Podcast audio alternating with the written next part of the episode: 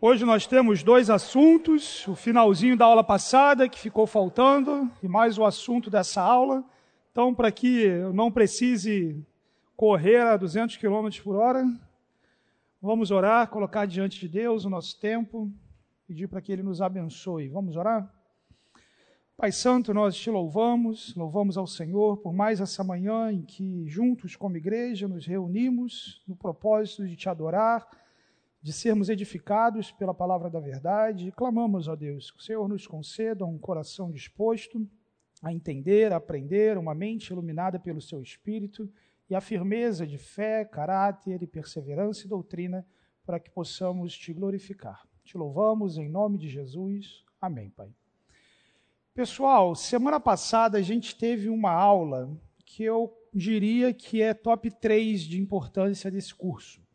E essa aula caiu num feriado cantata na igreja. Então a gente teve mais ou menos metade do grupo aqui presente. Eu queria encorajá-los a assistir essa aula. Ela é bastante importante para um entendimento sólido da teologia cristã. Teve alguma aula aqui que eu falei sobre a importância da coerência naquele que estuda teologia, naquele que, que quer entender a doutrina, a fé cristã as coisas elas estão muito bem relacionadas. E o que a gente estudou na semana passada, que foi a soteriologia, doutrina da salvação, eternidade passada, ação presente, futuro, tudo isso é muito importante, se relaciona com a teologia inteira, temas muito complexos como eleição, predestinação, a gente falou na semana passada. Então não deixe de assistir essa aula, já se encontra gravado, os slides também estão lá. Ficou faltando um pedacinho a respeito de segurança da salvação. E hoje, terminando esse final, a gente vai falar sobre angelologia, demonologia e satanologia. Na aula passada, a gente estruturou a aula inteira em torno de Romanos capítulo 8, 29 a 30, pois aqueles que de antemão conheceu, também os predestinou para serem conformes à imagem de seu filho, a fim de que ele seja o primogênito entre muitos irmãos. E aos que predestinou também chamou, e aos que chamou também justificou, e aos que justificou também glorificou. Então, no texto, mostrei para vocês que a ideia aqui é que aqueles que antes da fundação do mundo houve uma intenção da parte de Deus de estabelecer um relacionamento, esses Deus colocou como destino certo ser fei serem feitos à imagem do seu filho. E isso acontece dentro de um projeto dessa predestinação nasce um chamado, um chamado que não é para todo mundo. Falamos de um chamado que é geral e para todos, mas um chamado que o próprio texto diz: aos que chamou. Não a todos, mas aos que chamou. Todos os que ele chamou, ele declarou justo, ele justificou, ele salvou. E a esses ele também glorificou. O texto apresenta uma realidade futura os crentes ainda serão glorificados, a ressurreição ainda acontecerá, mas já tomada como certo, todos esses que antes da fundação do mundo foram envolvidos nesse projeto se encontram nessa sólida cadeia de eventos que culminam na glória de Deus à medida que o povo que ele separou possui a imagem do primogênito, a imagem do filho. Ficou faltando, meus irmãos, nós falarmos sobre a segurança da salvação. Os eleitos de Deus estão seguros, sua justificação e salvação não podem ser perdidas. Alguns elementos da palavra de Deus que justificam o conceito de que os crentes eles estão seguros de que a salvação deles não pode ser removida por qualquer fonte. O ensino do Senhor Jesus, em João capítulo 10, 10 e na verdade no Evangelho como todo, ele diz: as minhas ovelhas ouvem a minha voz. Eu as conheço e elas me seguem. Eu lhes dou a vida eterna. Jamais perecerão. Ninguém as poderá arrancar da minha mão. Meu Pai, que, me, que as me deu, é maior do que todos. Ninguém as pode arrancar da mão do meu Pai. Então veja, nessa articulação de Jesus com as suas ovelhas, aquelas que ouvem a sua voz, que reconhecem a voz, que foram, foram dadas ao Pai, o Senhor Jesus diz: elas estão seguras em mim. ninguém as arranca da minha mão, ninguém as remove da condição que eu as coloquei. Não somente da minha mão, mas Jesus diz, da mão do Pai. O local, a esfera em que os crentes habitam, em que os crentes foram inseridos, é nas mãos de Deus. Quem pode escapar das mãos de Deus? Quem pode remover ou tomar algo das mãos de Deus? Pensa aquela imagem, talvez, é, que você já tenha brincado ou algo assim com uma criança e que ela tenta puxar algo da sua mão numa brincadeira e você não está fazendo esforço nenhum e a criança ela já está gastando toda a energia dela. Não tem como, só se você quiser brincar de soltar, só que Deus não brinca com a nossa salvação. Ele não deixa que ninguém os tome, que Satanás tome, que a nossa carne tome, que o mundo tome. Não, nas mãos de Deus, o crente se encontra seguro. Não somente isso, mas o Senhor Jesus também intercede por eles. Existe uma relação muito próxima, e falamos sobre isso em Cristologia, sobre a expiação e a intercessão. Ao interceder por nós, Cristo continuamente aplica sobre o povo de Deus os méritos que ele conquistou naquela cruz. Então, Hebreus diz: portanto, ele é capaz de salvar definitivamente aqueles que, por meio dele, aproximam-se de Deus pois vive para sempre para interceder por eles. Então, olha que interessante, a salvação definitiva dos crentes, alicerçada no fato de que Cristo intercede continuamente por eles, vive para interceder por eles. Então, uma das expressões do ministério atual de Cristo nos céus é a intercessão dele pelo seu povo.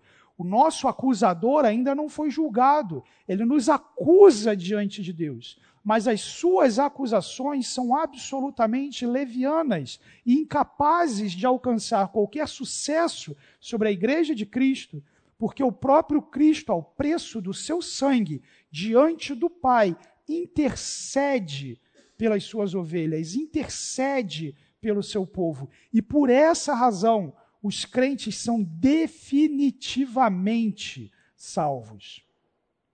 Judas nos mostra um cenário de proteção contra a apostasia. Apostasia é o abandono definitivo da fé. Judas, nos versículos 24 a 25, nos diz: Aquele que é poderoso para impedi-los de cair e para apresentá-los diante da sua glória sem mácula e com grande alegria, ao único Deus, nosso Salvador, sejam glória, majestade, poder e autoridade por meio de Jesus Cristo, nosso Senhor, antes de todas as eras, agora e para todo sempre. Amém. Então, Judas demonstra um cenário que o Deus, a ênfase está no Senhor, que é todo poderoso, ele tem toda a provisão de graça, todo o poder, toda a majestade para impedir que o crente alcance um estado de apostasia final um estado em que, se possível fosse, biblicamente não é, ele poderia remover a justificação que ele recebeu, a adoção que ele recebeu, a santidade que ele recebeu, a condição de salvo que ele recebeu, as declarações que Deus o colocou como filho de Deus. A Bíblia diz que Deus o protege, que Deus os apresenta de modo final diante dele sem mácula. E isso, meus irmãos, é baseado no poder de Deus e nos méritos de Jesus. Eu espero que já na sétima aula desse curso esteja muito claro que a grande ênfase da teologia cristã não somos nós. A grande ênfase da teologia cristã é Deus, é o que Deus está fazendo e, sobretudo, do que Deus está fazendo em Cristo por nós para a sua própria glória. Pedro também demonstra essa imagem da proteção divina ao dizer Bendito seja o Deus e Pai de nosso Senhor Jesus Cristo. Conforme a sua grande misericórdia, ele nos regenerou para uma esperança viva por meio da ressurreição de Jesus Cristo dentre os mortos, para uma, para uma herança que jamais poderá perecer, macular-se ou perder o seu valor. Herança guardada nos céus para vocês, que mediante a fé são protegidos pelo poder de Deus até até chegar à salvação prestes a ser revelada no último tempo. Então veja, existe uma dinâmica da salvação que é passada, nós vimos isso, uma dinâmica da salvação que é presente, isso aplicado na sua vida, a vida que você desfruta hoje com Deus, e existe uma dinâmica da salvação que ainda não chegou, que é a, a plena libertação do poder, da presença, do domínio do pecado, da condição de receber um novo corpo à semelhança de Cristo e habitar numa dimensão em que o domínio de Satanás não mais está estabelecido no mundo, nem tampouco a sua influência ou existência. Então veja, a dinâmica que Pedro nos coloca é que até chegar esse dia, Deus protege o crente. Até chegar esse dia, essa herança não perde valor. Essa herança não se macula, essa herança não perece, por causa da ação de Deus, porque Ele regenerou, por causa da morte e da ressurreição de Jesus. Não é porque qualquer um de nós tenha em si a grande capacidade de se manter na condição de não apostatar contra a fé. Não, Deus é quem faz isso. Essa é uma das bênçãos decorrentes da salvação, daquilo que ele conquistou por nós em Cristo. Efésios, capítulo 1, versículos 13 a 14, demonstra a importância da ação do Espírito em nós. A palavra de Deus nos diz: Nele também vocês, depois que ouviram a palavra da verdade, o evangelho da salvação, tendo nele também crido, receberam o selo do Espírito Santo da promessa. O Espírito é o penhor da nossa herança até o resgate da sua propriedade em louvor da sua glória. O que, que Paulo está dizendo aqui? Que quando vocês creram, quando vocês depositaram a sua confiança única e exclusivamente em Jesus Cristo, Deus fez duas coisas com o Espírito. Em primeiro lugar, vocês receberam o Espírito como selo dessa promessa um selo que tem como destino o próprio Deus e que somente Ele vai ter autoridade, entre aspas, de remover esse selo como destinatário final. Mas não somente como selo, ele foi dado especialmente como penhor. Em algumas traduções, essa palavra já foi colocada de uma forma mais clara como garantia. Quando a gente pensa em penhor, que é literalmente o que está no original, o que, que vem para a gente? Puxa, preciso de dinheiro. Ah, eu tenho uma joia de família. E vai numa casa de penhora, você deixa a joia lá, pega um dinheiro emprestado, depois você devolve o dinheiro com juros e pega aquilo que você penhorou. Não é essa a imagem bíblica em torno de penhor. Não é de um empréstimo. A linguagem bíblica de penhor parece muito mais com uma compra parcelada no cartão de crédito.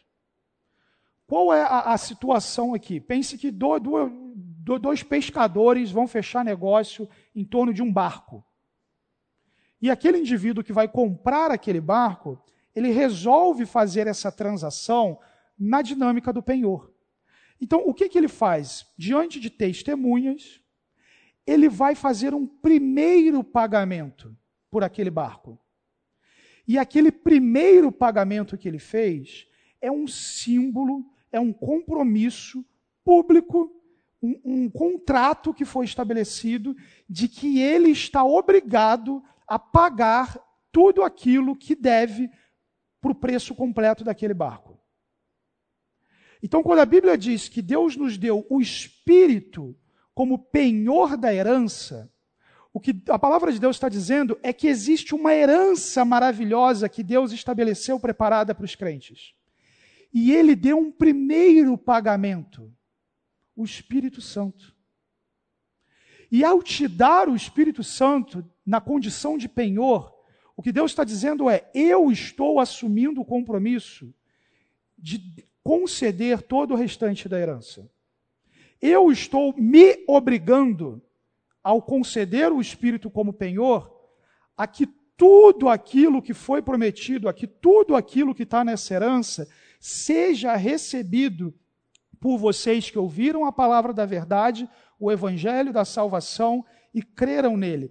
Veja que o penhor é até quando? Até o resgate da sua propriedade. Quando efetivamente, até o último centil, entre aspas, da linguagem comercial, for pago.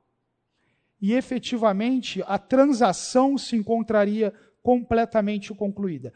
Veja bem, meus irmãos, nós não devemos levar a linguagem bíblica além da sua intenção. A intenção não é dizer que Deus está em dívida com os crentes, de forma alguma. Tudo isso é uma ação da graça. Mas sim, para enfatizar o absoluto compromisso de Deus com a nossa salvação, Deus concedeu o seu Espírito, deixando claro o compromisso que ele estabeleceu consigo mesmo de se obrigar a conceder a totalidade da herança. Então, um crente perder a sua salvação é como se Deus não tivesse pago a conta. Deus deu calote. Seria isso. Essa é a, a, a imagem bíblica. A nossa salvação reside num compromisso que o próprio Deus soberano estabeleceu nele mesmo de nos salvar. Isso culminou na predestinação, que culminou no chamado, na justificação e certamente culminará na glorificação final de todos os crentes, como o texto de Romanos coloca. Como que a gente faz então, meus irmãos, com os apóstatas e rebeldes? Porque efetivamente nós temos pessoas na igreja que podem ter frequentado salas como essa e hoje não tem mais um compromisso com Cristo. Nós temos pessoas que usavam seus lábios para louvar e hoje usam para blasfemar. Como que, biblicamente, essas pessoas são encaradas pela Escritura? Bom, em primeiro lugar, o fruto de arrependimento é evidência de salvação verdadeira. No entanto, cristãos genuínos podem ser enganados pelo pecado e disciplinados por Deus, perdendo diversas bênçãos não concernentes à salvação. Vamos entender um pouco o que isso significa. Em primeiro lugar, a gente tem um grupo dessas pessoas qualificadas como apóstatas, que poderíamos chamar aqui de falsos crentes. 1 João, capítulo 2, versículo 19, João está falando sobre os falsos mestres que surgiram no contexto da igreja. Para alguém ser um falso mestre no contexto da igreja, no mínimo essa pessoa tem que ter tido alguma caminhada que deu para ela autoridade para ensinar. Uma pessoa não surge do nada ensinando. Então, em algum momento, essa pessoa caminhou de um jeito, ela ganhou autoridade para ensinar, e agora ela começou a ensinar coisas que estão alheias à verdade de Deus.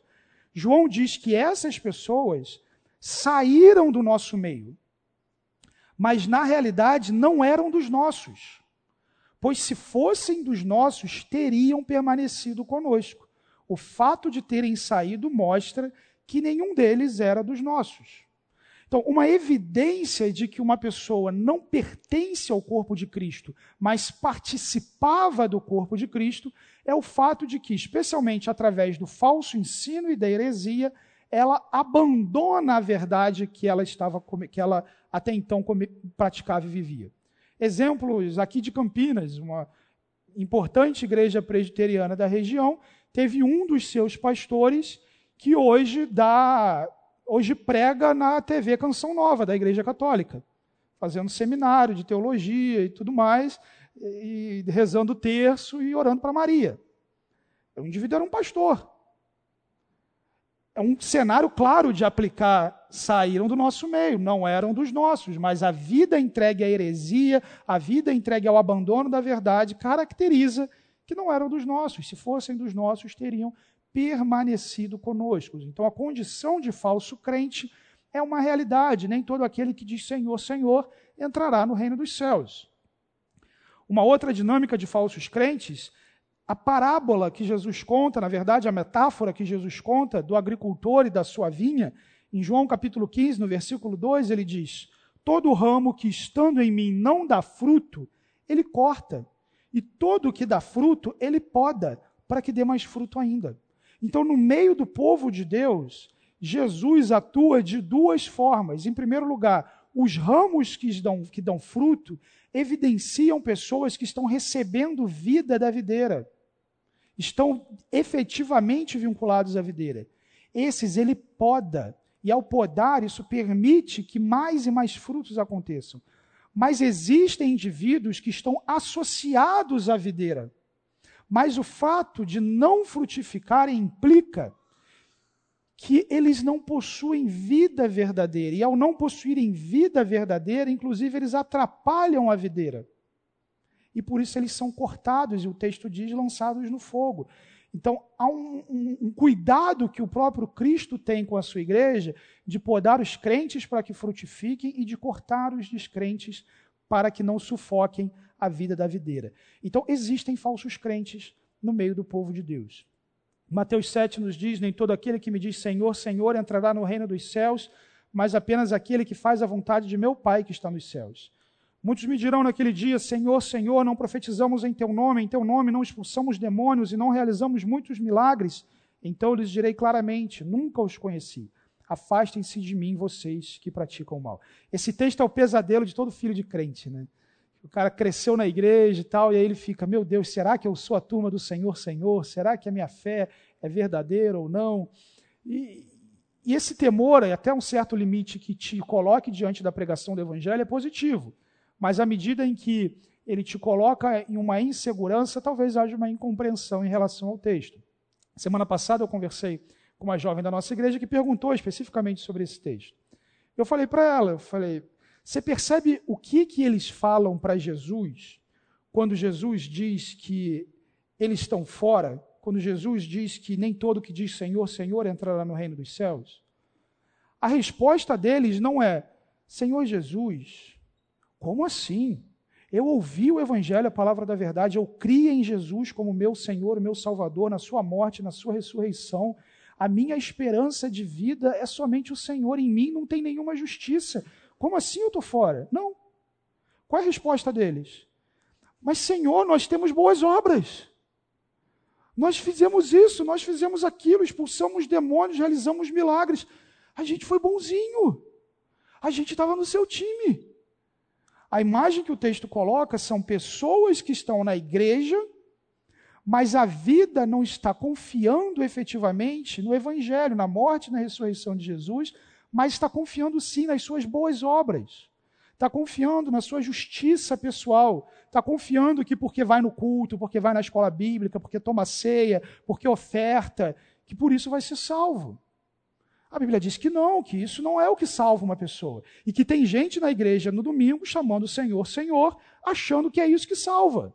E no dia do juízo, essas pessoas vão receber de Cristo a declaração de que não os conhece. Estar presente no meio do povo de Deus não é sinônimo de ser um salvo. Nunca foi, seja no Antigo ou no Novo Testamento. Mas, eventualmente, meus irmãos, não são somente falsos crentes que se afastam ou vivem nessa dimensão. Há uma condição também de imaturidade e de rebeldia que pode caracterizar a vida de um crente em Jesus. Em 1 Coríntios, capítulo 5, versículos 1 e 4 a 5, Paulo diz: Por toda parte se ouve que há imoralidade entre vocês, imoralidade que não ocorre nem entre os pagãos, ao ponto de um de vocês possuir a mulher de seu pai quando vocês estiverem reunidos em nome de nosso Senhor Jesus, só um parênteses, meus irmãos, olha o peso que é uma disciplina da igreja que Paulo está colocando. Quando vocês estiverem reunidos em nome do Senhor Jesus, estando eu com vocês em espírito, estando presente também o poder do nosso Senhor Jesus Cristo, entreguem esse homem a Satanás, para que o seu corpo seja destruído e o seu espírito seja salvo no dia do Senhor. Então, o que Paulo está dizendo é que esse indivíduo, ele era um crente, mas a condição de rebeldia que ele se encontrava era tal que ele deveria ser disciplinado pela Igreja de Cristo. E a disciplina não é um regimento protocolar de tirar um nome de um cadastro. Não é.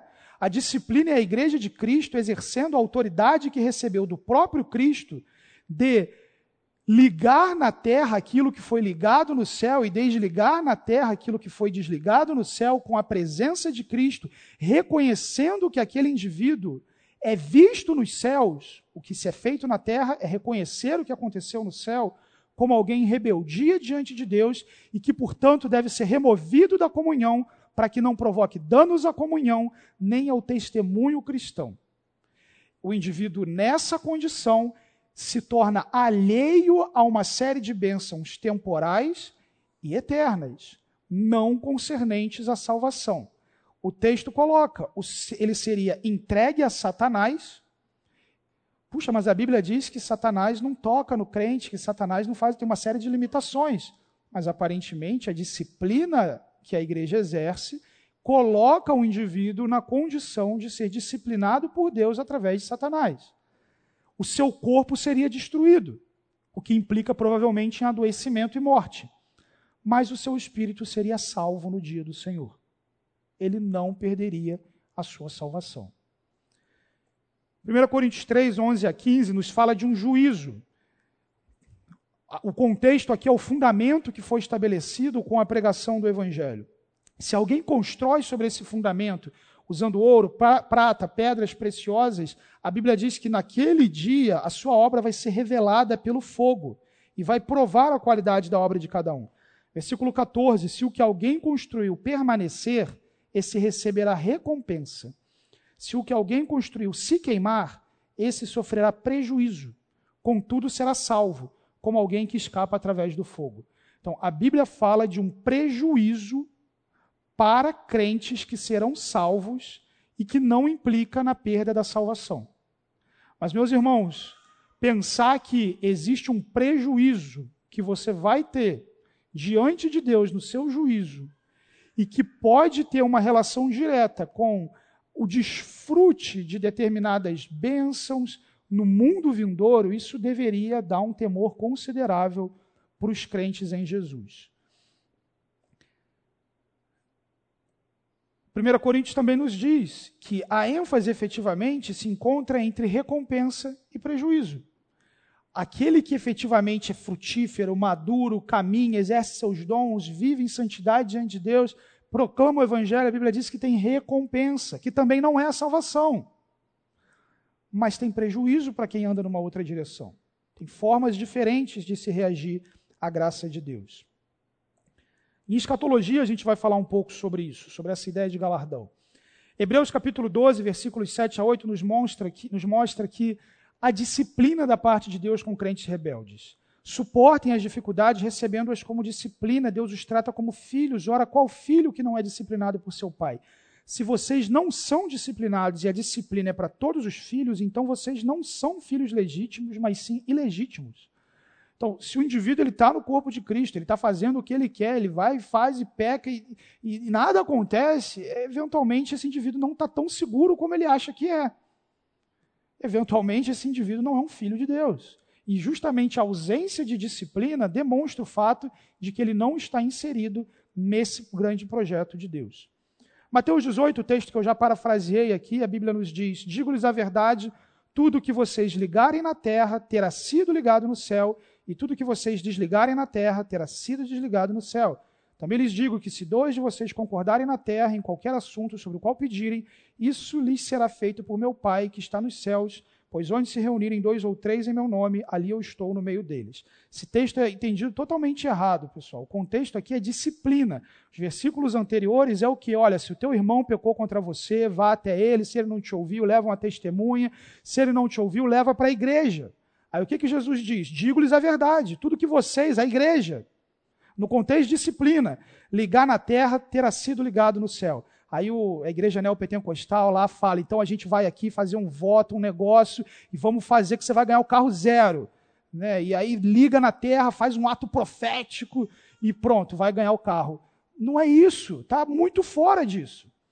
Em primeiro lugar, o texto grego se encontra no mais que perfeito, que sugere que ligar na terra e ligar no céu é fazer na terra aquilo que já foi feito. A ação feita na terra é resultado de uma ação anterior que foi estabelecida nos céus. Olha a seriedade disso, meus irmãos. Prestem bem atenção no que eu vou falar agora. Quando a igreja não disciplina, ela está em dissonância com a realidade celestial. Deus diz que é uma coisa e a igreja diz que é outra. Disciplinar é exercer a autoridade, o dever que Deus colocou, que a igreja de Cristo tem de se alinhar com a condição do corpo de Cristo, seja associado ou em vida com aquele corpo, da forma como Cristo lida com a sua igreja. Essa é a seriedade. E Jesus diz que se há uma concordância, então uma assembleia de disciplina, coisa assim, não é, olha, gente, estou comunicando aqui. Não. Os crentes se reúnem com um propósito de fazer, de, visando aquela restauração e eventualmente chegando ao final da excomunhão. Jesus diz que ele está presente nisso. Onde estiverem dois ou três em meu nome, ali estou no meio deles. Se você está sozinho, Jesus também está. Se tem dois, Jesus também está. Mas a imagem é justamente evocar o grupo de crentes e Jesus no meio do grupo de crentes dizendo: o que vocês estão fazendo está certo. Se vocês olham lá nas igrejas de Apocalipse, o grande problema é que os céus reconhecem, Jesus está dizendo, dando diagnóstico sobre aquela igreja, o cenário de falência espiritual daquelas comunidades e as igrejas não reconhecem. As igrejas estão dissonantes com as declarações que Cristo traz sobre a igreja. Então, essa é a seriedade. Um crente em Jesus, mesmo salvo, pode ser alvo da disciplina divina e entregue a uma vida de perda de comunhão com o Senhor e com o corpo de Cristo. E isso pode expressar, nós não sabemos, não cabe aos crentes identificar os salvos e os não salvos. Os anjos farão isso no último dia. Eles é que vão passar aqui a foice, colher tudo que tem para colher.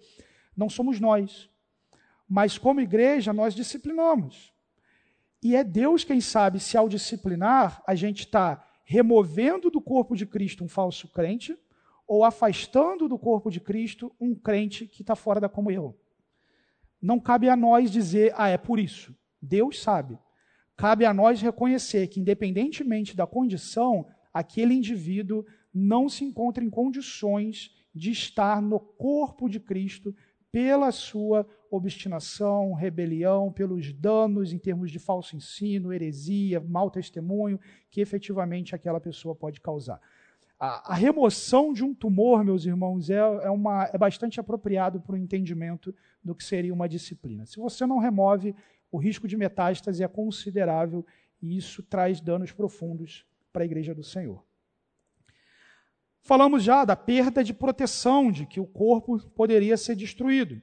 1 Coríntios 11 fala de adoecimento e morte no contexto da ceia do Senhor. Por isso há entre vós, porque tomam a ceia sem discernimento. Muitos fracos e doentes, e vários já dormiram, um eufemismo para a morte. Mas se nós tivéssemos o cuidado de examinar a nós mesmos, não receberíamos juízo. Quando, porém, somos julgados pelo Senhor, estamos sendo disciplinados para que não sejamos condenados com o mundo. Olha que curiosa essa imagem. Eventualmente, o adoecimento e a morte que Deus julgaria sobre um crente, sobre um crente implica justamente em separá-lo da condenação do restante do mundo. Eventualmente, Deus vai remover precocemente alguém dessa terra pela seguinte razão: camarada, vamos fazer o seguinte a direção que você está indo não é boa para a sua vida. Vamos terminar por aqui, antes que você provoque estragos maiores para você, estragos maiores para a sua família, estragos maiores para o corpo de Cristo. Eventualmente, não a morte, mas o adoecimento que limita um exercício mais livre da vida, implica justamente em, camarada, com toda essa locomoção, com toda essa cognição, com toda essa visão você está muito destrutivo. Vamos fazer o seguinte: vamos te limitar um pouco. Vamos cuidar desse coração. Isso significa que todo adoecimento e morte precoce no contexto da igreja é fruto de disciplina divina? Obviamente que não. Mas a gente não ignora o fato de que parte do pastoreio de Deus com o seu povo envolve disciplina que pode culminar em adoecimento e morte, e como toda disciplina, isso não é algo sádico, isso é uma expressão do amor de Deus em limitar a nossa própria maldade e proteger a sua igreja. Fechamos então, meus irmãos, segurança da salvação. Antes de eu virar para o nosso outro assunto, alguém gostaria de fazer alguma pergunta? Não? Ok. Assunto da nossa aula. Passei a marcha aqui agora, vamos acelerar um pouquinho. Angelologia, demonologia, satanologia, vamos falar um pouco sobre a criação dos anjos, a natureza dos anjos, seu ministério, a origem e queda de Lúcifer, a atuação de Satanás e um pouco sobre os demônios. Então, em primeiro lugar, meus irmãos, angelologia, o termo vem de angelos, palavra para mensageiro no grego, que pode ser utilizada tanto para mensageiros de modo geral, como efetivamente para anjos do Senhor e que descreve os exércitos dos céus. O primeiro aspecto a considerar a respeito de anjos é que os anjos eles foram criados pelo Senhor. Salmos nos diz: louvem-no todos os seus anjos, louvem-no todos os exércitos celestiais, louvem todos eles o nome do Senhor, pois ordenou e eles foram criados. Então eles não estavam numa condição de eternos como Deus ou algo assim.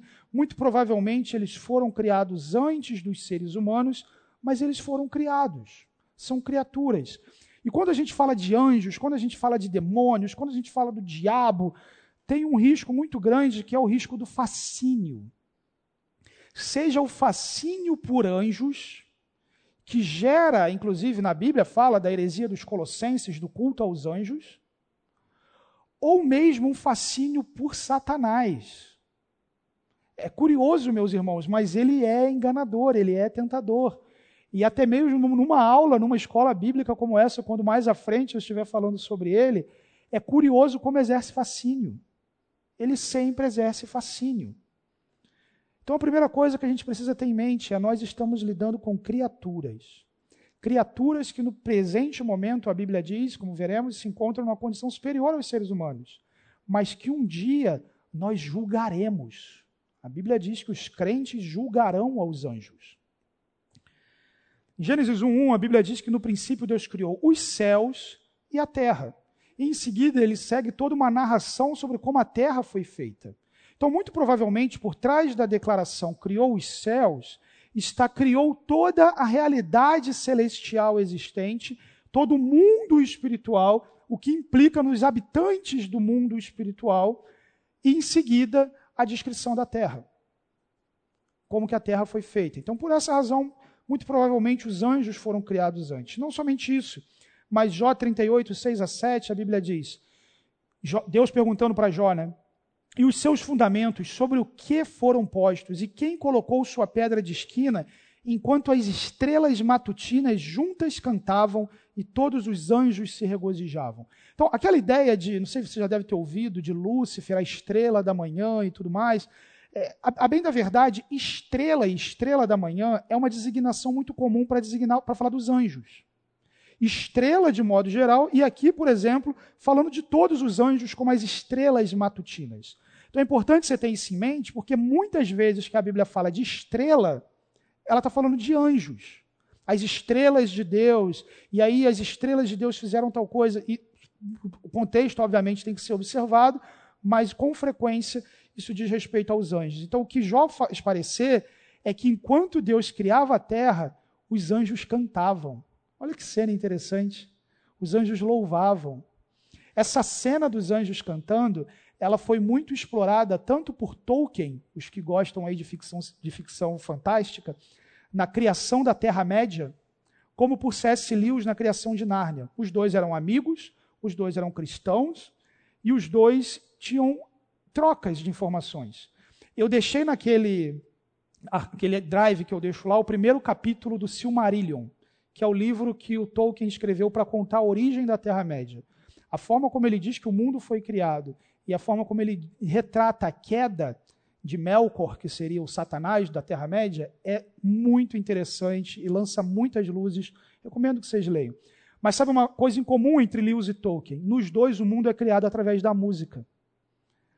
Em Nárnia, o leão canta. Em Tolkien, os Ainur, que é semelhante aos anjos, cantam. E embora a Bíblia não diga que os anjos criaram o mundo, eles não criaram o mundo, a Bíblia diz que eles cantavam enquanto Deus criava. Então a gente pode até pensar, por trás daquelas declarações de Gênesis, quando Deus cria alguma coisa e Deus diz, então era bom, isso é bom. É como se os anjos ecoassem como um back vocal lá, né? É bom, é bom, porque Deus é bom. Sabe? É, é interessante essa imagem da criação. Deus exercendo, Deus criando, Deus trazendo as coisas maravilhosas e as estrelas, as hostes celestiais se alegrando, se regozijando e cantando e celebrando ao Senhor. Vamos para o nosso intervalo, seguir seguimos com a nossa aula. Estado original dos anjos. Eles foram criados, a Bíblia diz, bons, santos, eleitos, poderosos. Interessante essa expressão que Paulo usa em 1 Timóteo capítulo 5, versículo 21, ele diz: eu os exorto solenemente diante de Deus e de Cristo Jesus e dos anjos eleitos. Então, olha, olha que interessante, duas coisas. Né? Em primeiro lugar, lugar, a autoridade dos anjos sendo tomada pelo apóstolo para exortar a igreja de Cristo. Isso é bem interessante. Segundo lugar, a expressão anjos eleitos, ela não é teologicamente desenvolvida dentro das escrituras, mas ela traz em si o conceito que os anjos que não seguiram a rebelião de Satanás se encontravam dentro de uma dinâmica de eleição. Então, da mesma forma que, não necessariamente da mesma forma, mas de forma semelhante a, a como Deus tratou com a humanidade elegendo para si um povo, parece que ele preservou de um modo especial determinada parcela dos anjos da rebelião de Satanás. Mas isso não é algo muito expresso nas Escrituras, mas Paulo fala que os anjos que continuaram, que não abandonaram a sua posição, são anjos eleitos. E eles são poderosos, ali está faltando uma referência, mas nós vemos efetivamente os anjos fazendo grandes obras de poder, cataclísmicos, inclusive, é, ao longo da revelação bíblica. Os anjos eles têm personalidade, são pessoas no sentido teológico que temos tratado aqui. Ser pessoa implica ter personalidade, inteligência, vontade, emoções, conhecimento efetivamente eles têm tudo isso. Então eles não são é, simplesmente fumacinha ou coisa assim, de forma, é, uma energia ou coisa do tipo. Eles têm uma identidade, eles são indivíduos, eles têm nomes, efetivamente. E Salmos nos diz que os seres humanos foram criados pouco menor do que os anjos. Então, a condição presente da humanidade, ainda que não descrita com todos os pormenores, é apresentada como de pequena inferioridade em relação aos anjos. Hebreus 1,14 nos diz que eles são espíritos, espíritos ministradores enviados para servir aqueles que hão de herdar a salvação. Não somente isso, mas esses anjos, eles são organizados. A palavra de Deus, a Bíblia apresenta seres espirituais com diferentes tipos de responsabilidade, poderes e autoridade. Vamos ver alguns desses tipos aqui. Em primeiro lugar, o arcanjo. Somente Miguel na Escritura é chamado de arcanjo. Nenhum outro anjo é chamado de arcanjo. A palavra ela enfatiza superioridade. Pode ser algo como anjo principal ou anjo supremo. Então veja, é bastante provável que Miguel seja o único arcanjo e não que exista uma classe de arcanjos. A gente sabe, como veremos mais nesse bloco das divisões, que existe uma classe de anjos chamados primeiros príncipes. Isso aqui seria, nessa organização, como se fosse essa corte imediata, logo abaixo da autoridade de Miguel. Então, Miguel, então, como o anjo supremo, como anjo principal. Não somente isso, meus irmãos, mas Miguel é apresentado nas Escrituras sempre como a maior oposição às forças satânicas. Isso é presente tanto no livro de Daniel, é ele quem derrota o príncipe da Pérsia, uma potestade sobre aquela nação, como em Apocalipse, é ele quem batalha contra o dragão, e em Judas, é ele quem disputa com Satanás pelo corpo de Moisés. Então, ele é um opositor direto a Satanás. Mas olha que interessante, meus irmãos. O nome de Miguel, a tradução é uma, é uma pergunta. Quem é semelhante ao Altíssimo? O que, que isso lembra de vocês? Olha o que Isaías nos diz a respeito das pretensões de Satanás. Erguerei o meu trono acima das estrelas de Deus, serei como o Altíssimo. Satanás, como um anjo de um querubim de elevada condição espiritual, talvez naquele momento superior ao próprio Miguel, a Bíblia não diz, mas a, a, descrição que a Bíblia faz de Satanás seria alguém no mínimo equivalente a Miguel. Mas se por um lado você tem um indivíduo poderoso, com aspiração no seu coração, dizendo: Eu ser, vou, a, vou subir acima das estrelas, ou seja, vou ser acima de todos os anjos, e eu vou ser como o Altíssimo. Do outro, você tem alguém que é um lembrete constante quem é como Deus? Quem é como o Altíssimo? A impressão é que todas as vezes em que esse embate entre Satanás e Miguel ocorre, o próprio nome dele deixa claro o tamanho da besteira que Satanás fez. O próprio nome dele deixa claro o quão falido é esse projeto satânico. Seu nome, então, quem é semelhante ao Altíssimo. A segunda ordem, então, seriam os primeiros príncipes. Daniel diz. Ele prosseguiu: Não tenha medo, Daniel. Desde o primeiro dia em que você decidiu buscar entendimento e humilhar-se diante de Deus, suas palavras foram ouvidas e eu vim em resposta a elas. É Gabriel que está falando aqui. Mas o príncipe do reino da Pérsia me resistiu durante 21 dias. Então Miguel, um dos príncipes supremos, veio em minha ajuda, pois eu fui impedido de continuar ali com os reis da Pérsia. A NVI traduz como príncipes supremos, ah, outras traduções já trazem como primeiros príncipes, porque basicamente as duas palavras são intercambiáveis. Então, ele compõe a ordem dos primeiros príncipes, e dentre os primeiros príncipes, ele é o arcanjo. Ele é o indivíduo que ocupa essa posição principal e que declara para todos os anjos que todos eles estão abaixo de Deus e que ninguém pode ser semelhante ao Altíssimo, ninguém pode ser efetivamente a, a, sentar no trono de Deus senão o próprio Deus. O texto coloca então um confronto de natureza espiritual que nós não vemos, que nós não sabemos, que nós a princípio não sentimos. Pode ser que sintamos, mas a princípio não sentimos. Entre Miguel, um dos príncipes supremos, e o príncipe do reino da Pérsia. A gente vai explorar isso mais à frente, mas a Bíblia fala de principados e potestades, ou seja, entre os demônios. Então, é possível que, dentre essa condição de primeiros príncipes, anjos com posição extremamente elevada, alguns tenham seguido Satanás na sua rebelião e justamente esses é, ocupem posições na regência de Satanás desse mundo, como Deus desse século, e exercendo influência, inclusive, sobre nações. É interessante que no texto, Gabriel, cujo nome significa guerreiro de Deus, foi resistido por esse demônio. E é Miguel quem efetivamente resolve o problema ali. O texto demonstra a existência de um mundo espiritual. Segundo Reis, o discípulo de Eliseu está com medo. E o profeta diz para ele: Não tenha medo, aqueles que estão conosco são mais numerosos do que eles, os exércitos inimigos. E Eliseu orou: Senhor, abre os olhos dele para que veja. Então o Senhor abriu os olhos do rapaz, que olhou e viu as colinas cheias de cavalos e carros de fogo ao redor de Eliseu. Texto nos mostra, meus irmãos, que existe uma realidade espiritual que nós não percebemos sensorialmente, mas que ela está presente. Como veremos mais à frente, é muito provável que nós tenhamos anjos de Deus aqui. Os anjos de Deus, eles assistem à adoração da igreja, eles adoram juntamente conosco no culto, no culto cristão, eles nos auxiliam na proclamação do evangelho, eles nos protegem, eles nos livram, eles nos acompanham. Então, é, é, eles estão presentes o tempo inteiro. A presença angelical acompanha os crentes com grande influência e com grande presença.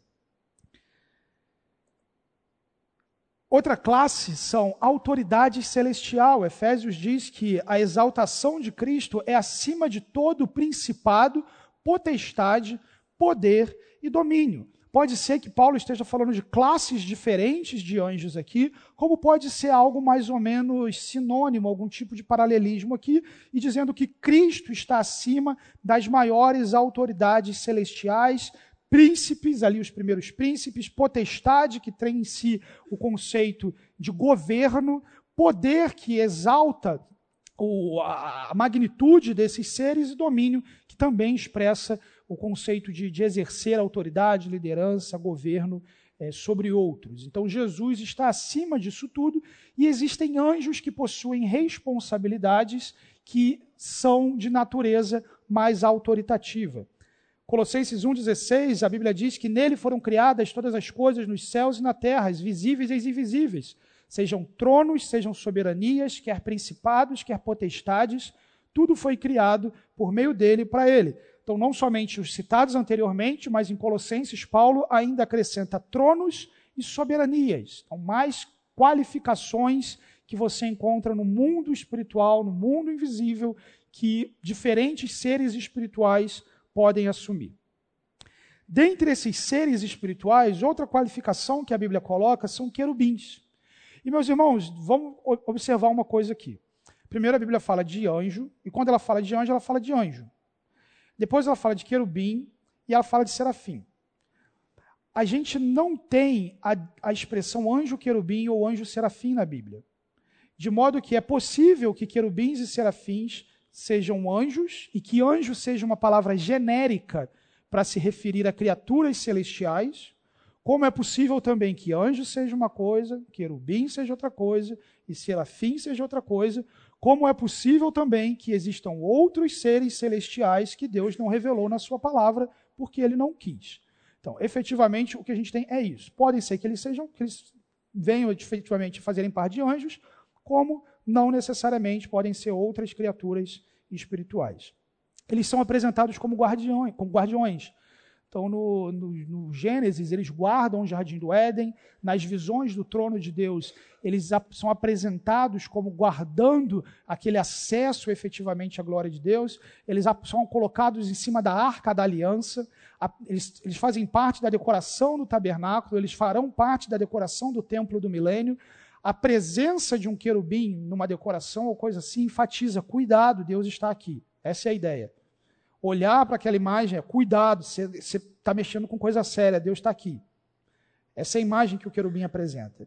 Ezequiel, eles são apresentados acompanhando Deus na sua procissão. A Bíblia mostra Deus voando nas asas de um querubim. Então, eles estão sempre associados muito próximos à majestade e à glória de Deus.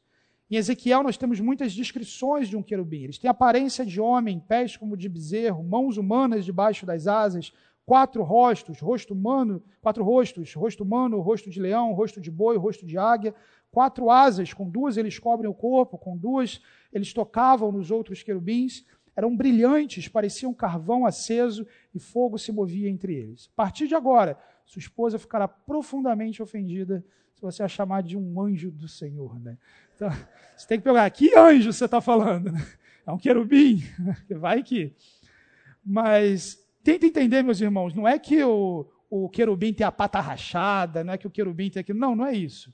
Né? A ideia, Ezequiel está vendo uma realidade espiritual. Ele está tendo uma visão espiritual. E ele vai descrever essa realidade que ele está vendo a partir das categorias de informação e conhecimento que ele tem. Eventualmente, ele está vendo um negócio que ele pode estar tá pensando. Eu não tenho palavra para descrever isso. Parece um boi. Não tenho palavra para descrever essa luz imensa, mas é, parece muito carvão aceso quando o fogo se move entre eles. Então, não é uma descrição literal, você vai desenhar o querubim, aqui está um querubim, não.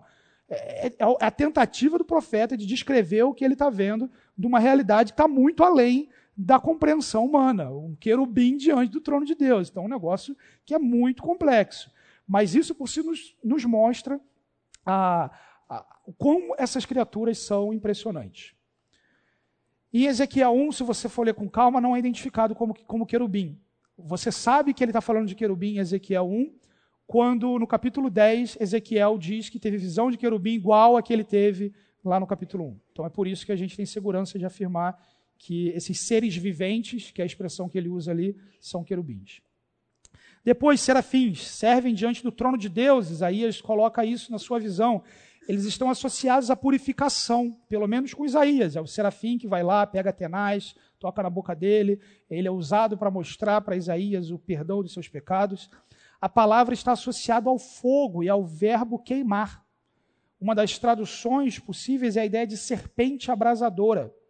Então, provavelmente, a imagem de um querubim, algum tipo de fogo serpenteante, de um serafim, de algum fogo serpenteante, algo nesse sentido, mas que inclusive tinha membros ou coisa assim para pegar o Matenaz, tocar em Moisés, tocar em Isaías, né, embora a gente não esteja falando de um corpo físico. Okay? Então, nessa visão, ele tem essa imagem de um serafim.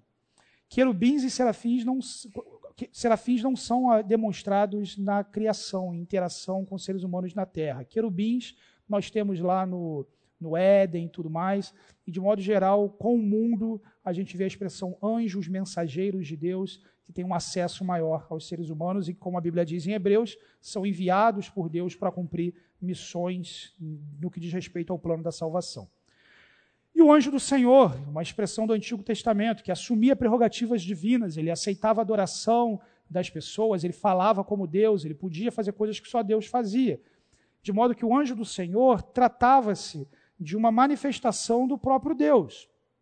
E como essas aparições deixaram de acontecer após a encarnação de Jesus, no Novo Testamento nós não temos o anjo do Senhor aparecendo, é inferido que o anjo do Senhor no Antigo Testamento era uma manifestação do Cristo pré-encarnado.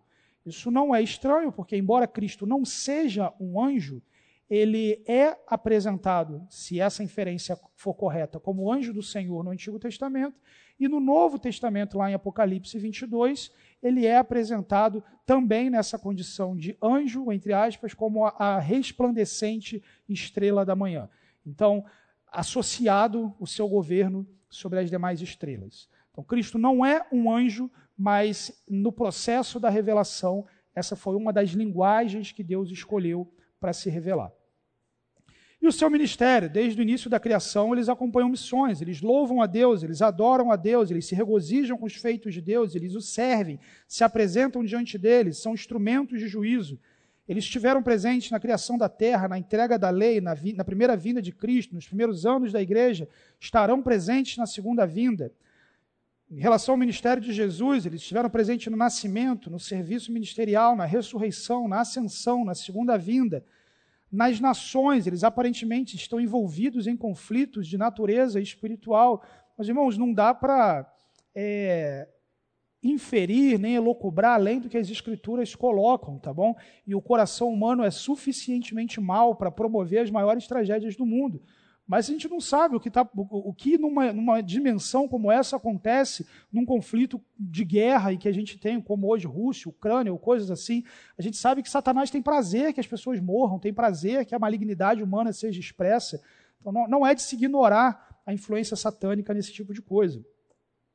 Em relação aos ímpios, eles anunciam juízos iminentes, eles infligem juízos sobre os ímpios, eles vão separar os justos dos ímpios no fim dos tempos. Em relação à igreja, eles são usados para servir a favor dos que hão de herdar a salvação. Então, eventualmente, quando você vai proclamar o evangelho, você pode contar sem saber com o auxílio de anjos te protegendo, te é, viabilizando situações para que o evangelho seja pregado. É, enfim, nós não sabemos tudo o que eles podem fazer, mas eles são enviados por Deus a esse favor eles têm alguns ministérios específicos. Eles respondem pedidos de oração, eles ajudam nos esforços evangelísticos, eles observam as experiências do cristão, o trabalho, os sofrimentos. Esses textos demonstram é, a presença de anjos na experiência vivida pelos crentes. Eles estão presentes na adoração do culto cristão. 1 Coríntios 11, 10 é muito interessante, meus irmãos. Paulo justifica o uso do véu pelas mulheres na igreja por causa da presença dos anjos. Aí você fala assim, mas qual o problema do anjo com véu? Ele não gosta de cabelo e tal. Mas efetivamente, naquela cultura, a ausência daquele véu demonstraria um, um, um mau testemunho no sentido de associação com a prostituição cultural e de insubmissão, de rebeldia. Agora, olha, olha que interessante. A rebeldia declarada no meio do culto cristão ofende a presença dos santos anjos de Deus. Olha a preocupação que Paulo tem. Não é, eu não estou vendo, mas eu sei que eles estão aqui.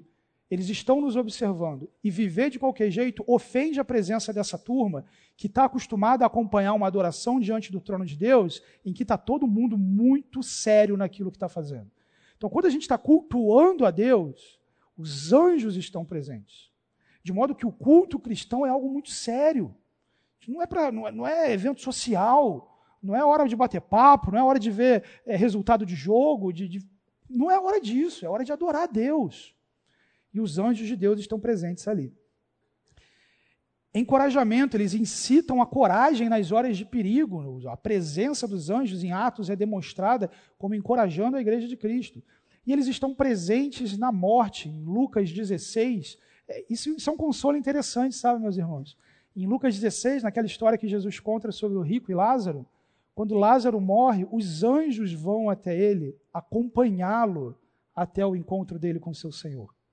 A gente não sabe como vai ser na hora da morte, mas por mais que a sua morte doa, as imagens que a Bíblia coloca é que todo o conforto do mundo existe para aqueles que estão em Cristo. Tudo que Deus pode fazer e Ele faz na hora da morte de um crente, que ele não tem prazer nisso, Ele dá. E uma das imagens que a Bíblia coloca são os anjos de Deus chegando. Vamos lá, é por aqui. Deixa eu te levar para você conhecer teu pai. Então, eles estão presentes nesse momento, eles estão presentes nos momentos finais. Eles são servos juntos com a gente. Eventualmente, eles acompanharam sua vida inteira e agora vão te encaminhar junto contigo para você se encontrar com Deus eterno.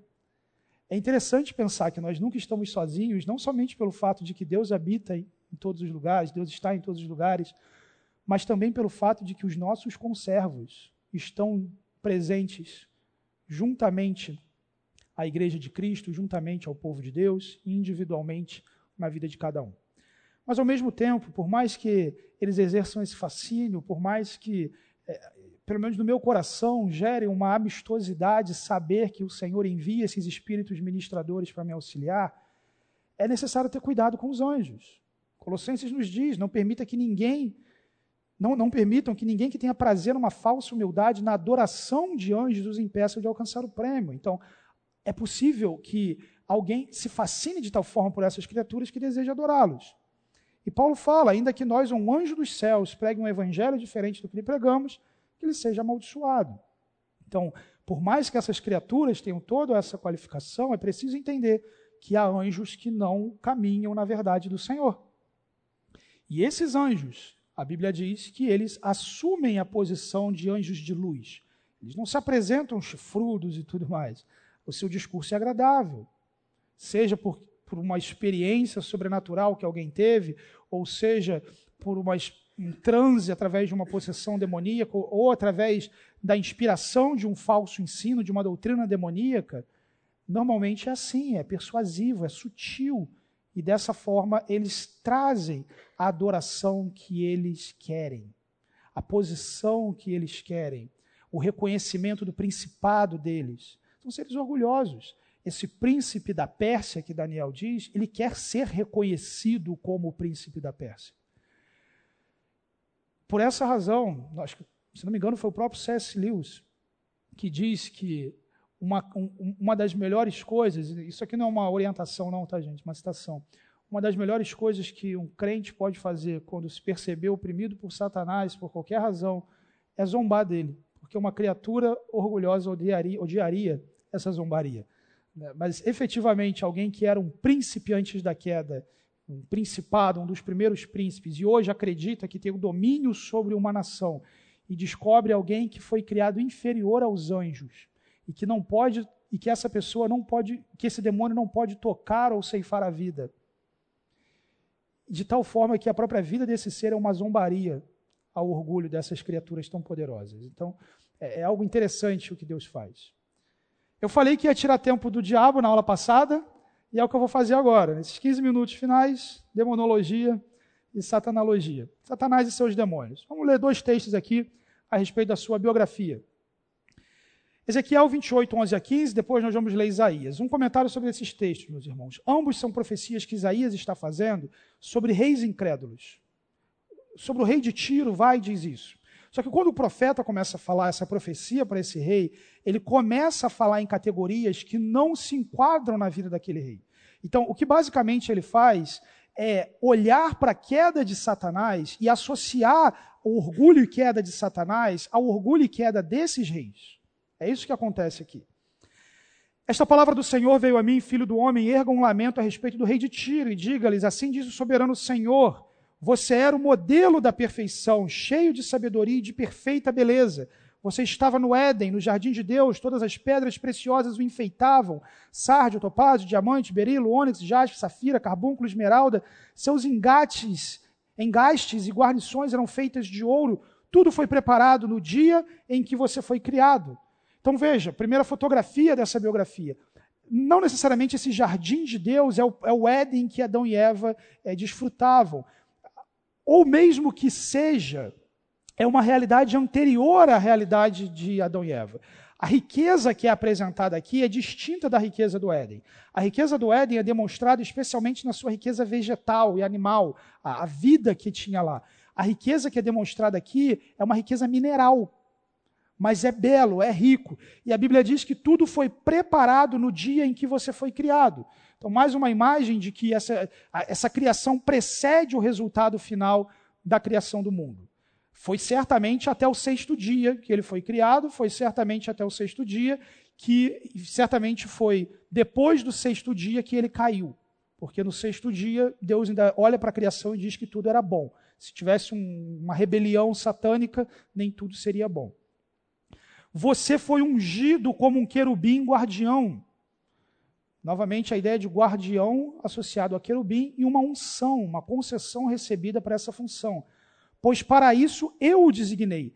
Você estava no Monte Santo de Deus, um símbolo que a Bíblia utiliza para descrever a habitação de Deus nos altos céus, local de comunhão com Deus. Pois foi e caminhava entre as pedras fulgurantes. Isso pode também ser uma, uma descrição de serafins aqui. Você era inculpável em seus caminhos desde o dia em que foi criado até que se achou maldade em você. Esse é um dos versículos mais misteriosos e um problema teológico que não vai ser resolvido nessa terra. Como que se achou iniquidade no coração de um ser inculpável, no coração de um ser de perfeita beleza, modelo da perfeição, como que se achou iniquidade. A, grande singularidade do pecado de Satanás, meus irmãos, o que é mais singular no pecado dele, é que ele não foi tentado por ninguém. O seu pecado nasce totalmente dele. E isso é a grande gravidade da rebelião dele. Porque ninguém o tenta. Ele não foi criado com defeito de fabricação, ele é modelo da perfeição. Ele foi criado totalmente ajustado para a obediência. E sem que houvesse qualquer tentação, a Bíblia diz que se achou maldade nele, se achou iniquidade nele. Por meio do seu amplo comércio, você se encheu de violência e pecou. A imagem que a Bíblia coloca é de que a queda de Satanás foi justificada pela a sua soberba. Ao olhar para a sua imensa beleza, sua glória, sua majestade, ele se orgulha disso. De tal forma que a queda de Satanás é base para o ensino de Paulo, para que as igrejas não ordenem ao ministério cristãos imaturos, novos convertidos. Paulo diz: você, uma das características de alguém que vai ser um presbítero, um pastor na igreja, não neófito, para que não se ensoberbeça e caia na condenação do diabo. Uma vez que alçar alguém na posição de liderança poderia trazer para essa pessoa tentações na área do orgulho que uma pessoa imatura ou nova convertida não seria capaz de suportar. Então, a queda de Satanás é associado, como o texto diz, seu coração tornou-se orgulhoso por causa da sua beleza, você corrompeu a sua sabedoria por causa do seu esplendor, por isso eu atirei a terra, fiz você um espetáculo para os reis. Vamos seguir aqui. Isaías nos diz: Como você caiu, ó estrela da manhã, filho da alvorada, como foi atirado à terra, você que derrubava as nações, você que dizia no seu coração: Subirei aos céus Erguerei o meu trono acima das estrelas de Deus, me assentarei no monte da Assembleia, no ponto mais elevado do Monte Santo. Pertence a quem, meus irmãos? A Deus, o trono de Deus que ele está falando aqui. Subirei mais alto que as mais altas nuvens. Nuvem também é um símbolo da presença de Deus. Serei como o Altíssimo. Mas as profundezas do Sheol você será levado e irá ao fundo do abismo. O que a Bíblia diz é que a condenação dele é certa desde o dia que ele se rebelou. Qual é a condição presente, então, dessa criatura? Ele é o adversário, ele é o adversário dos crentes, é o acusador de nossos irmãos. Um certo autor disse: Satanás é o acusador de nossos irmãos, deixemos para ele essa infame função. Não nos associemos a isso. Ele é chamado de maligno, que associa o seu caráter decaído. É a antiga serpente de Gênesis 3 o grande dragão vermelho em Apocalipse, que demonstra a sua ferocidade, a sua agressividade. Ele é o tentador que move o pecado em torno do mundo. Ele é o príncipe desse mundo, ele ocupa a função de, de potestade principal dentre os demônios. Ele é o Deus desse século, o que dita a regra do jogo no coração dos incrédulos. É o príncipe da potestade do ar, o que enfatiza o seu domínio nas regiões celestiais desses anjos caídos. Ele é o espírito que atua nos filhos da desobediência, o enganador, o chefe dos demônios, Belial, que é uma expressão que significa inútil e que caracteriza a sua perversidade. Mas ele é sujeito à soberania de Deus. Em Jó, nós vemos aquela conversa de Satanás com Deus, ele comparecendo na assembleia angelical. Todo o ensino bíblico demonstra que Satanás e seus demônios continuam tendo acesso às esferas celestiais e à assembleia dos anjos. Quando a gente vê em Apocalipse, não é só a terra que vai ser nova, é o céu também. Teve coisa ruim que aconteceu no céu, uma rebelião satânica, e vão ser feitos novos céus também, assim como nova terra. Então, nesse momento, Satanás comparece diante de Deus, acusa os crentes.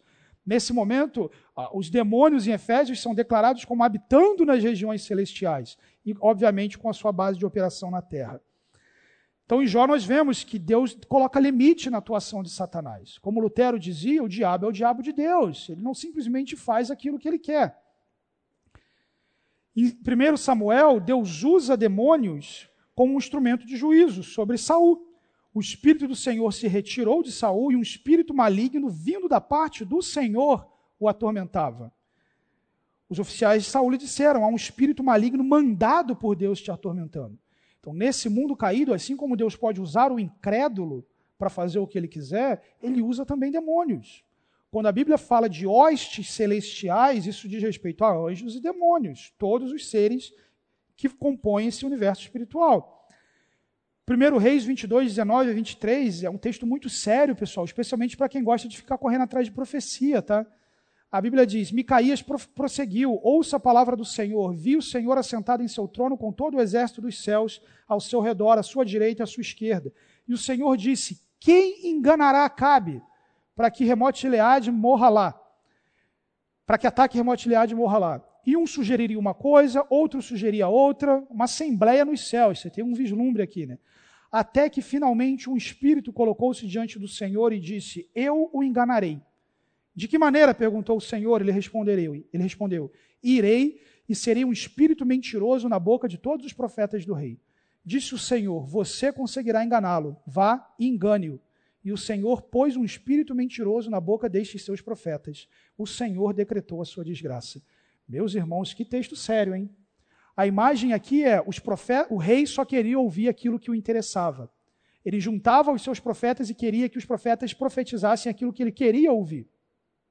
O que, que Deus faz então? Ele concede o desejo do coração desse rei. Você quer ouvir o que você quer ouvir? Então tá bom. Então um demônio vai te falar aquilo que você quer ouvir. E Deus permite que um demônio inspire os profetas do rei a pronunciar uma palavra sobre o rei que é mentirosa, que é enganosa. Deus permite, na verdade, no texto, Deus decreta que aquele rei seja enganado como uma expressão do juízo de Deus, da desgraça que o Senhor decretou sobre ele.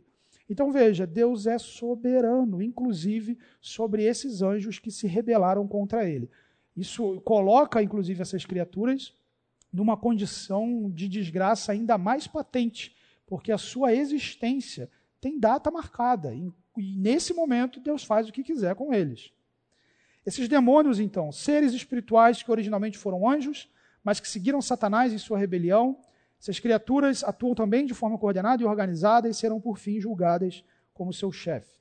Efésios 6 nos diz que a nossa luta não é contra carne ou sangue, mas poderes, autoridades, dominadores desse mundo de trevas, forças espirituais do mal nas regiões celestiais. Existem dois tipos de anjos caídos. Em primeiro lugar, existem anjos que estão presos. Segundo Pedro 2,4, a Bíblia diz, ora, se Deus não poupou anjos quando pecaram, antes, precipitando-os no inferno, os entregou a abismos de trevas, reservando-os para juízo. Então, o inferno não está vazio. Essa dimensão de juízo de Deus já é habitada por uma parcela desses demônios que caíram. Por que Deus prendeu esses e não todos? A Bíblia não diz. Certamente, ele não prendeu todos, porque parte do, do, plano que ele está executando no mundo envolve essas criaturas e um juízo diferenciado para essas criaturas.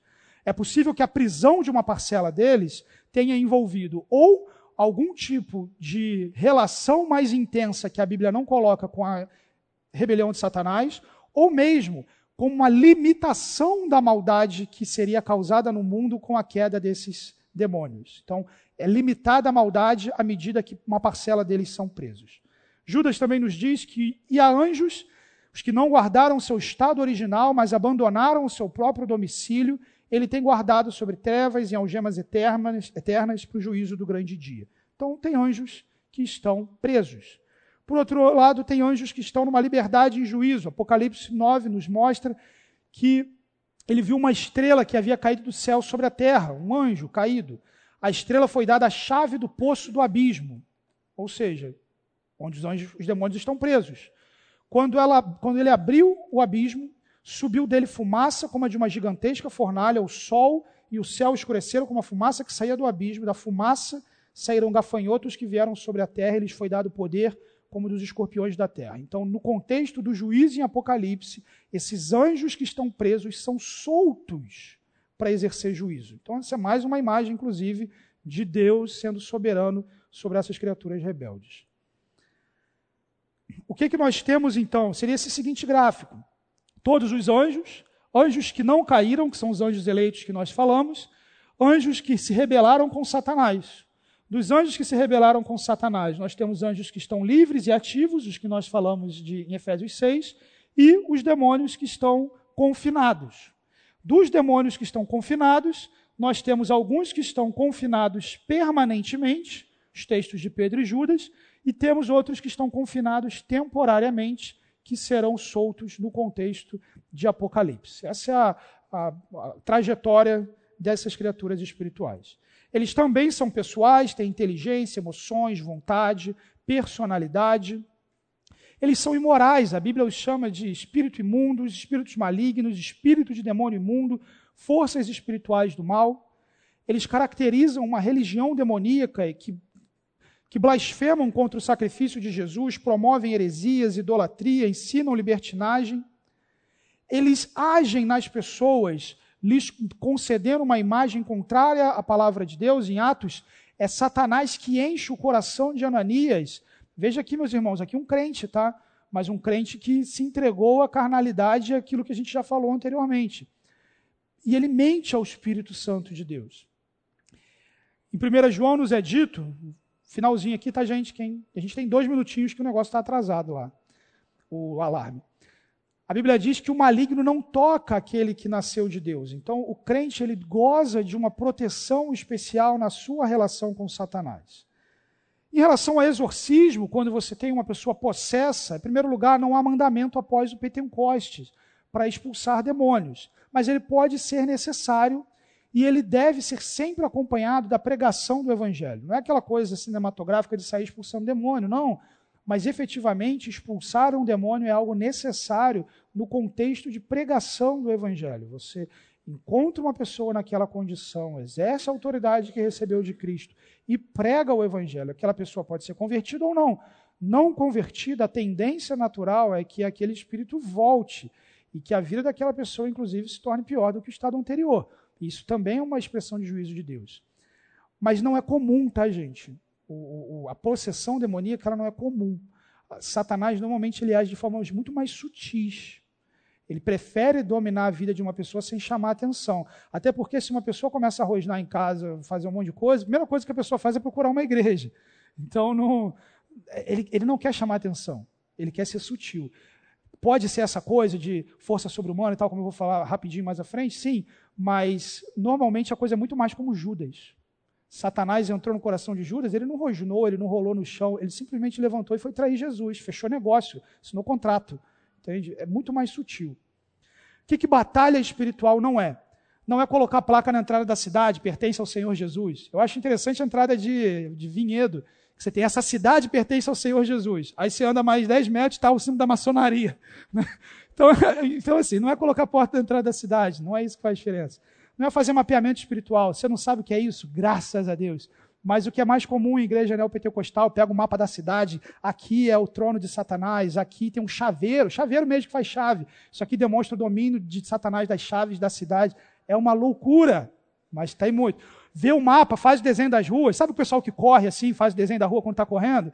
Então faz o desenho da rua. Está vendo esse desenho aqui? Ó, fez um chifre, fez um pentagrama. Então isso aqui mostra a influência. Meus irmãos, agradeça a Deus você está na igreja bíblica, tá? Você entra em qualquer igreja neopentecostal da vida, é o que você vai ouvir.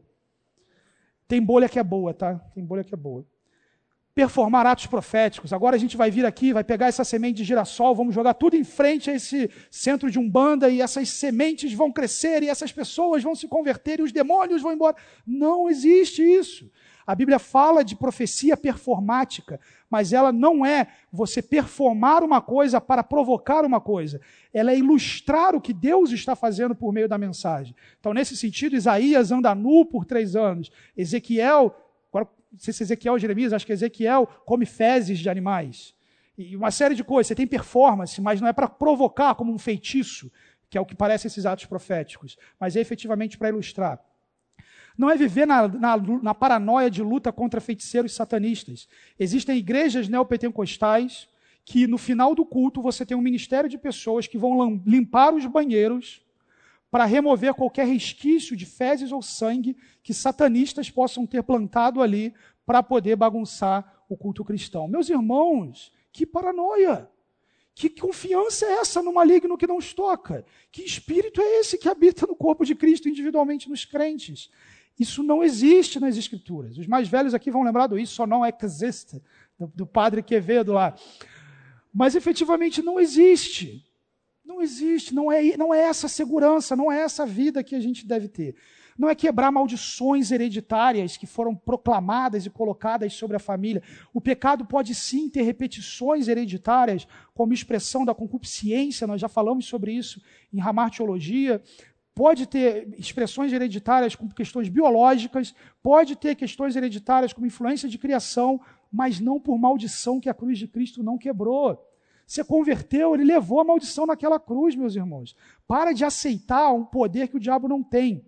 Esses são os dois grandes erros: ignorar o diabo e dar para ele um poder que ele não tem. Ele não tem poder de amaldiçoar, amarrar a vida de um crente que foi convertido, que está habitado pelo Espírito, que Deus fez novas todas as coisas, é a nova vida que Deus nos deu. Nem mudar de nome. O crente se chamava Apolo. Ah, não, Apolo é o deus do sol e tal, então agora eu sou crente, eu estou amaldiçoado porque eu tenho o nome de uma entidade. Ou no Brasil, muitas pessoas têm nomes de entidade da, da Umbanda ou coisa assim. Não vou ficar falando porque pode ter gente com esse tipo de nome, mas é, efetivamente não vai mudar nada o seu nome. Você quer, você quer uma boa notícia para você? Deus vai te dar um novo nome lá na eternidade. Ele vai te dar um novo nome. E esse nome carrega toda a dignidade que o próprio Deus tem. O que é batalha espiritual, então? É vestir o cinto da verdade, a coraça da justiça, a prontidão do evangelho da paz, o escudo da fé, apagar as setas inflamadas do maligno, o capacete da salvação, a espada do espírito.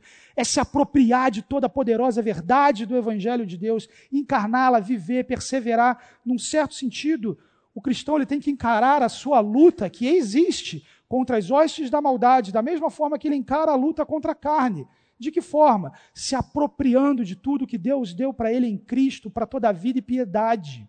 Vivendo o Evangelho, vivendo para a glória de Deus, frutificando, pregando o Evangelho, crescendo em comunhão, desfrutando do corpo de Cristo. É assim que você derrota Satanás. É assim que você remove a influência dele na sua vida, na sua família.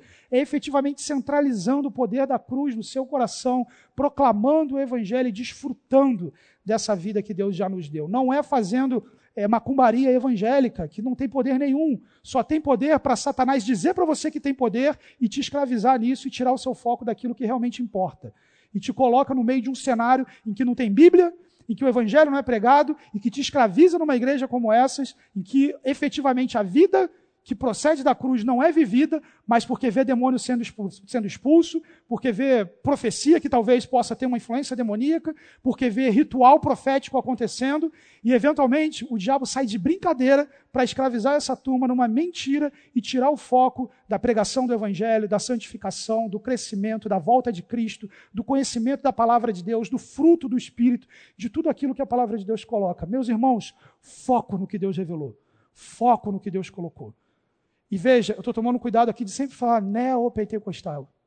Tem muitas igrejas pentecostais que são sérias, vivem com Deus, caminham com o Senhor, são nossos irmãos em Cristo. Igrejas neopentecostais são seitas, voltadas para enriquecer pastores, voltadas para escravizar gente. Muitas dessas igrejas, quando chegam aqui, a gente vai batizar de novo, porque a confissão, a fé não é verdadeira. Última frase que eu vou falar. Num dos grupos evangelísticos da nossa igreja, pregando o evangelho, oração final, uma mulher ora, se converte, ela diz para mim: Eu faço parte há mais de 20 anos da Igreja Universal. E eu nunca tinha ouvido isso. O que eu ouvia era que se eu faltasse o culto nas quartas-feiras, eu não iria para o céu. Olha a opressão. Essa gente precisa ser evangelizada. Isso é campo missionário. Recomendo que vocês acessem, tem recursos lá. Vamos orar? Santo Deus, nós te louvamos, te agradecemos por toda a graça e proteção que o Senhor nos concede em Cristo. Te louvamos porque a derrota de Satanás é certa e que nesse momento o Senhor tem todo o controle sobre toda a situação. E te agradecemos pela segurança que temos também em nossa salvação. Te louvamos em nome de Jesus. Amém.